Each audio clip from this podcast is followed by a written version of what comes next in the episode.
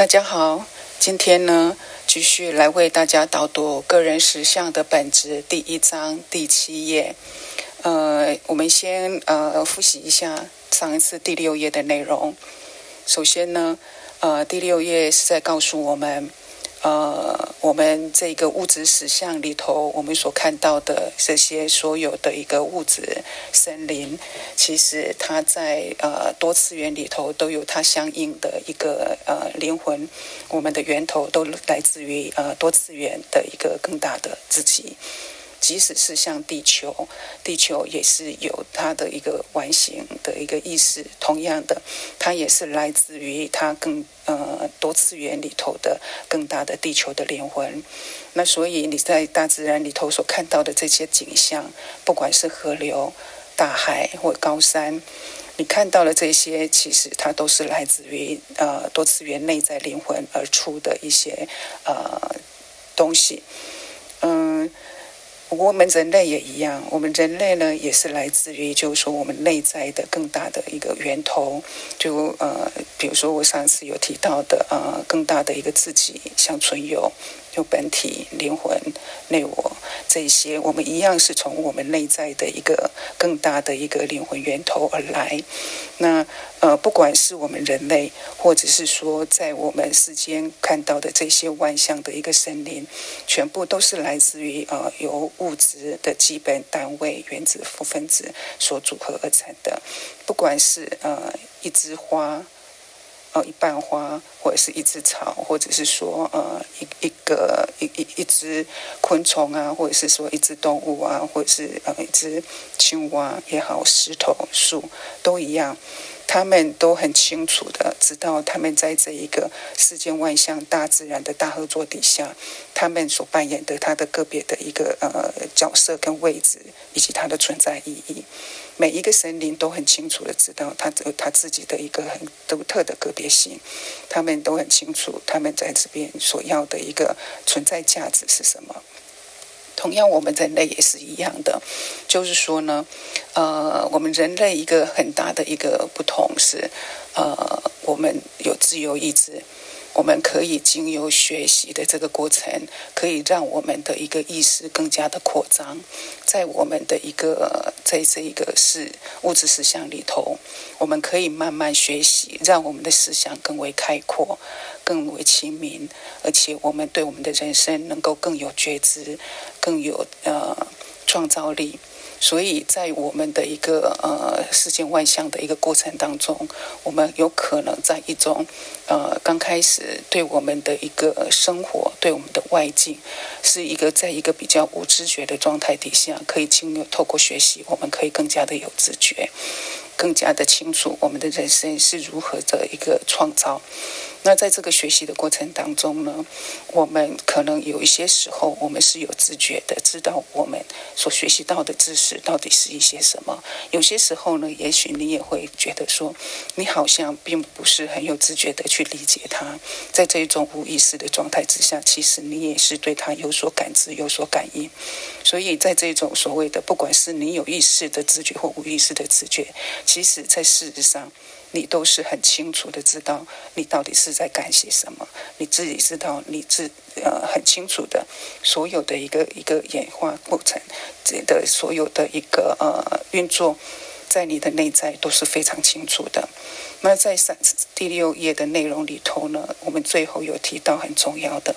你的外境呢就是你内在的一个完全的延伸。所以，当你看到你的外境是怎么样的时候呢，你就应该要回头来看到，很清楚的知道，这是由你所创造。这也就是很清楚的知道，你到底投射出了哪些的念头，你的感知、你的判断，到底是投射了些什么出去，所以你才会看到你相对的这样的一个外境。所以，嗯。上一次第六页，呃，最后的那一段，就是在告诉我们，所有的一个外向，就是一个很好的一个一个显化，让我们来了解自己到底是一个怎么一回事。如果你不喜欢你所遇到的这个外境，那你就得回头过来，你到底投射了些什么出去？好，那现在呢，我们开始来导读第七页，第七页里头的第一段。你就是自己活生生的画像。你把自己心目中所以为的自己投射出去，变成了血肉之躯。你的感受，你的思想，不管是有意识的或无意识的，在在都改变了，形成了你今天这个具体的形象。你要了解这一个，还不算太难。他这一段的意思呢，最主要就是在告诉我们，呃。身体，我们这个肉体呢，其实就是我们在三次元的世界的第一个创造物。就是说呢，身体是你什么，或者是你认为你是什么的一种具体显现。也就是呢，你的身体，比如说你觉得你现在可能不健康的，那你就要回头来看，就像我们刚刚说的，你到底投射了什么样的一个念头，什么样的一个情感？才会显现出你现在的身体是这个不好的，很清楚的。你不健康，就代表在某一个部分，在某一些的一个情感跟呃思想上面来讲，你可能是有比较局限性的，所以你才会有今天这样的一个结果。因为呢，呃，我们身体，我们这个肉体是由无数的细胞所组成。那我们要很清楚的知道，我们的细胞呢，其实它是受到我们的行为跟信念的影响是非常直接的。如果你可以肯定你肉体存在的一个合法性，那么呢，你就是帮助了在你呃肉体内的这些细胞啊或器官啊，而且呢，你是在无意间对他们一个很仁慈的一个对待。因为呢，每一个呃细胞都是由原子所组成的，由原子分子所组成的。而且我们要很清楚的一件事情，就是在我们没有去干扰它的情况底下，每一个原子其实都可以好好的照顾它自己。也就是呢，其实我们身体的每一个细胞。他都可以有很好的他的一个自我照顾能力，他都可以有很好的他的自我疗愈能力。所以，如果呢你不信任你的一个呃身体的一个自然的一个自发的天性，也就是我所说的他的一个自我的疗愈能力，那你也会把这一个感觉呢辐射出去。今天不管你做了什么样的一个保健措施。或者是你多么的小心在做你的饮食或做什么样的一个运动，你都已经呢把这一个你对他们不信任的这一个想法、这个情感给投射出去了。那么呢，你的这些细胞跟你的器官，他们也都知道了你不信任他们，所以呢，在某方面来说，你会使你身体的那些呃抗体。会来与你作对，这也就是呢，呃，有些时候因此而产生了所谓的自我抗体、自我呃免疫能力上的一个呃自我免疫能力系统的一个问题，产生了过敏啊，或者是说一些自自自体免疫呃能力这方面的疾病的一个问题。所以啊，呃，你的身体呢，是你的感觉、你的思想。不管你是在一个有意识的状态，或者是无意识的状态的底下，你投射出去的你的那些感觉、思想，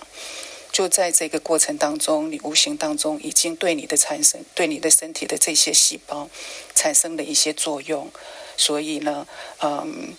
从你的身体的一个状况，你就可以很清楚的了解你现在目前的一个情感位置，或者是说你的一个思想的一个状态。那赛斯有在这边提到，就是针对这个概念，就是说你的身体是由你的一些思想、你的一些情感所创造出来的这个部分，我们不难去了解它。意思就是说，我们可能还可以接受。那下来呢，第二段，但是呢，想要了解所谓的外在境遇，也是在同样方式下，由你的思想及感受所形成。或是呢，想要了解那些似乎是发发生在你身上的外来事件，原来也是由你内在的心灵环境所发动，就不太容易，就不太容易了。他这段的意思呢，就是在告诉我们，我们可以理解我们身体的状况是由我们自己的一些呃思想情感所改、所所所创造出来的。但是呢，我们人常常呢没有办法来看到，其实我们的外境也是同样的，都是由我们的思想跟感受所创造出来的。因为平常呢，我们比较不容易从我们的外境的我们所所遇的这些人事物，去感知到、去发现到，到底是为什么会是怎么样的一个形成，是怎么样的一个因素造成你所见的这些人事物。我可能在这边先来说明一下，其实我们呃所遇见的，在这个物质实相里头所遇见的人事物，它的一个创造机制，就是呃我们投射出去的思想或感受，投射出去了之后呢，会被我们内在的自己所感知。那我们内在的自己呢，就会认为这是你想要的，他便会呢运用他的一个内在的创造能量来进行创造，而创造出了这些你所投射出去的思想跟感受所相应的这些人事物，在物质世界里头。那在这个针对这个物质世界里头的东西呢，就会被我们自己再来感知到。这个被我们感知到了之后呢，因为我们上次有提到的，就是说我们这些感觉基调，还有我们的思想，还有我们的情感属性，我们就会去诠释对这些事件的一些呃定见跟想法，而来产生了我们的一些情绪跟情情情感的感受，而我们去得到这些感知。那这经由这些感知呢，就产生了我们另外的一个评估的定见出来，就会再回馈到我们内我，如此呢循环，就会变成了我们所遇所见的这些人事物的产生。那所以呢，当你的一个思想跟感受是一个负面的时候呢，自然你就会创造出一些负面的一个信息的事件。如果呢，在我们的一个情况底下，我们一直都不觉知，也就是其实大部分我们都不觉知。就像赛斯这边说的，其实我们都不太容易的理解，其实我们所遇到的这些外境，都来自于我们自己的一个思想跟感受的创造。所以，当我们不觉知的时候，就这样子一直循环，所以你就会变成的一个一个一个呃是不。负面负面经验的一个创造而不自知，所以在这边呢，主要是在告诉我们，我们必须要透过学习，来让我们怎么来看到比较容易的、清楚的理解，来知道说我们所创造的这些人事物是怎么演变出来的，如此我们才能够知道，呃，去做一些改变我们不想要的这些外境的一些人事物的一个创造。所以我们必须要来学习，让我们更有觉知。呃，在这边呢，我们举一个例子，嗯，比如说有一个女人，她结婚了之后呢，没有多久，她可能她的先生呢就有外遇，或者是有不忠诚的一些行为表现，而她感到很痛苦。那他如果呃在这种情况底下，他看不懂他的一个人生，他可能会以为，呃，可能是他不够好，或者是说呢，他会认定，呃，所有的男人都会这样这个样子。如此。呢，他没有来真正看到这个事件背后的一个真实的一个呃情感的一个创造，他有可能就不知道怎么样去做修正，而久而久之呢，很有可能不管是他这个婚姻有没有维持，他有可能一直都是在这一种呃所谓的呃不被不在爱的一个呃不被忠诚的一个条件底下一直运作下去，但是呢，他如果回来重新审视他的一个内在内在情感，他很有可能会去看到，会去发现到，之所以他的先生会呃有外遇或者是对他不忠诚，很有可能是出在于他一直对男人有一些定见，譬如说，男人是不值得信任的。或者是呢，男人都会偷吃，或者是男人就是呃下半身思考，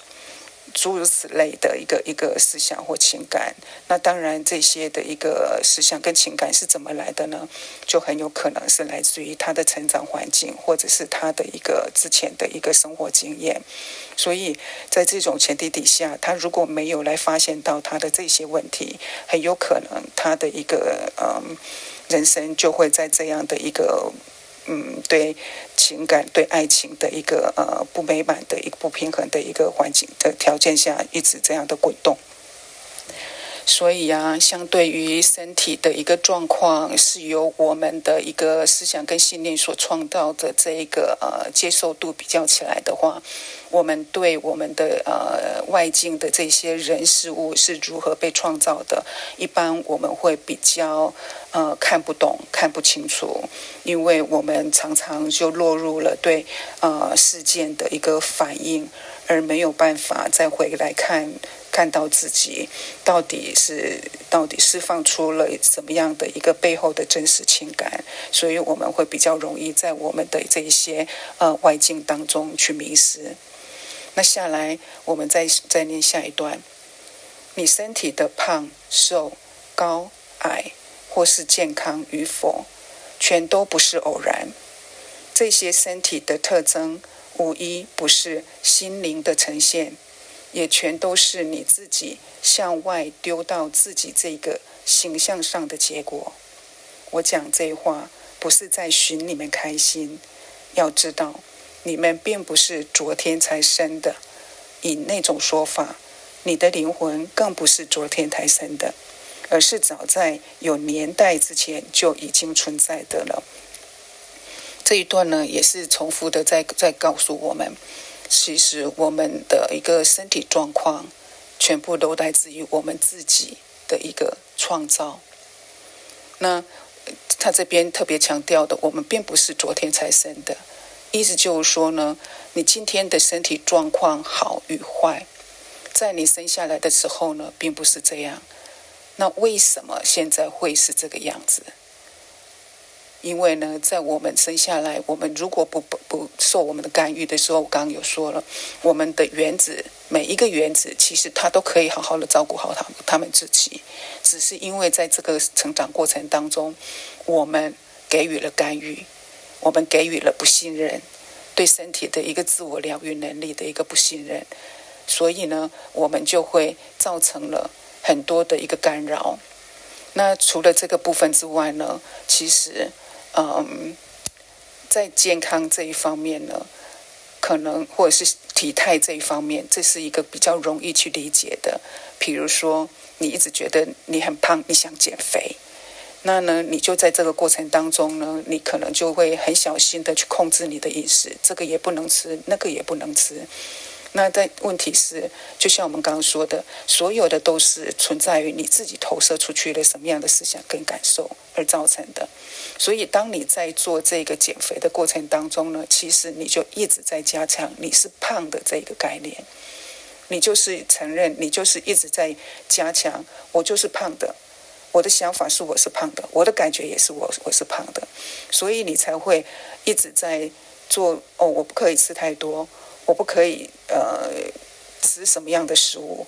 我要避免做什么样的一个事情，我要我要很努力的去做运动，但是在这些背后的一个思想跟情感，其实你都一直在加强你是胖的这个概念。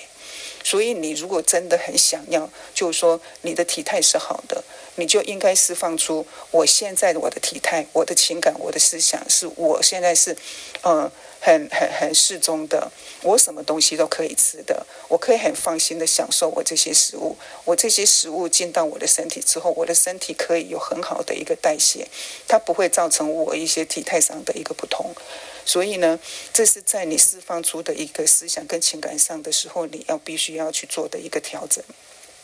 除此之外呢，我在这边也要特别强调的一个一个不同的一个概念，就是，呃，早期我们都都认为说，我们所我们的健康状况，我们的一个高矮胖瘦，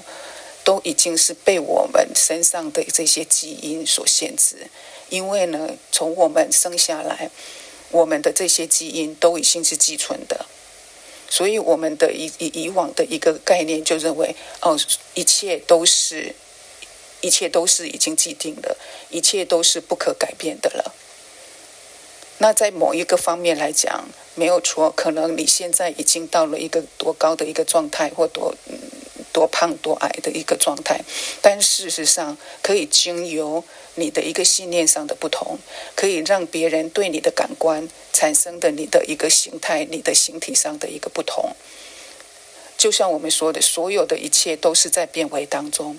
你都是可以改变的。那除了就是说所谓的这个物理定律来讲，没有办法去改变它之外，比如说，呃，有些人受了伤，手指断了一个手指或缺了一个脚，这些物理物理态物理状态上的，它是无法再长回来的。除此之外呢，是可以改变别人对你的观感的。当你觉得说你的体态是好的，当你觉得你是你是呃不是那么矮的，你是够你你是很满满意你的这个形态的，你可以利用想象去想象你现在的体态，你现在的高度是很适中的，你相对的你就释放出了你这样的一个投射的一个思想跟感受。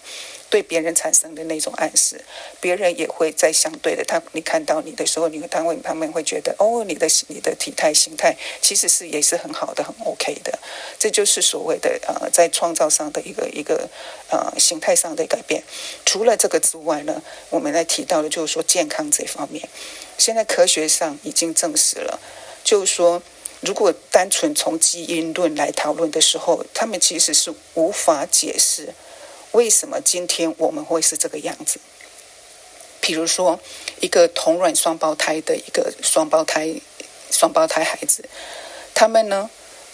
照理讲，他们的基因是十分相似、十分相近的，但是很有可能两个人的健康状况，还有两个人的生活境遇是完全不同的。为什么？如果纯粹以基因基因理论去讨论的时候，他们是无法去解释的。另外呢，就是说，可能同样一个家庭，他们有同样的生活形态，他们有同样的一个呃一个呃饮食习惯，但是呢，可能有一些人有很严重的健康上的问题，有一些人可能呃身体上的生活境遇上也是有很不一样的一个一个结果。这些又是为什么呢？这也是现在目前在。纯粹以所谓的基因理论来来讨论的时候是无法去说明的。但是呢，在二零一零年，一个呃很知名的脑神经专科学家，呃中文名呃中文的翻译啦，叫做陈宪俊 （Sebastian Shong），他是呢呃我是我的连接体以及打败基因决定论的作者。他提出了，他发现了他们的研究团队发现了现在一个很新的一个概念，就是叫做一个呃神经连接体，英文是 connectome。这个东西呢是所有的神经系统的一个神经元和还有突触之间的功能的连接的结构。那这一个连接体呢当中呢，它包含了我们所有的思想跟记忆。而且他们这些都是以密码的方式保存在这个连接体里面。那这个连接体呢，这个神经的连接不同，他们也发现到了，会影响到我们每一个人的一个命运上的一个不同。你所就所所嗯人生的一些境遇境遇完全的不同，因为呢，他们发现到了，就是呢。呃，这个连接体会受到这个所谓的一个神经突触的数量的多寡，或者是这个神经突触的一个大小，而影响它的整个所有的一个呃一个呃这个生物生物性上的一个表现。那什么呃这些这些突触呢？它的大小或者是数量呢，又受到了所谓的一个神经活动的一个改变的影响。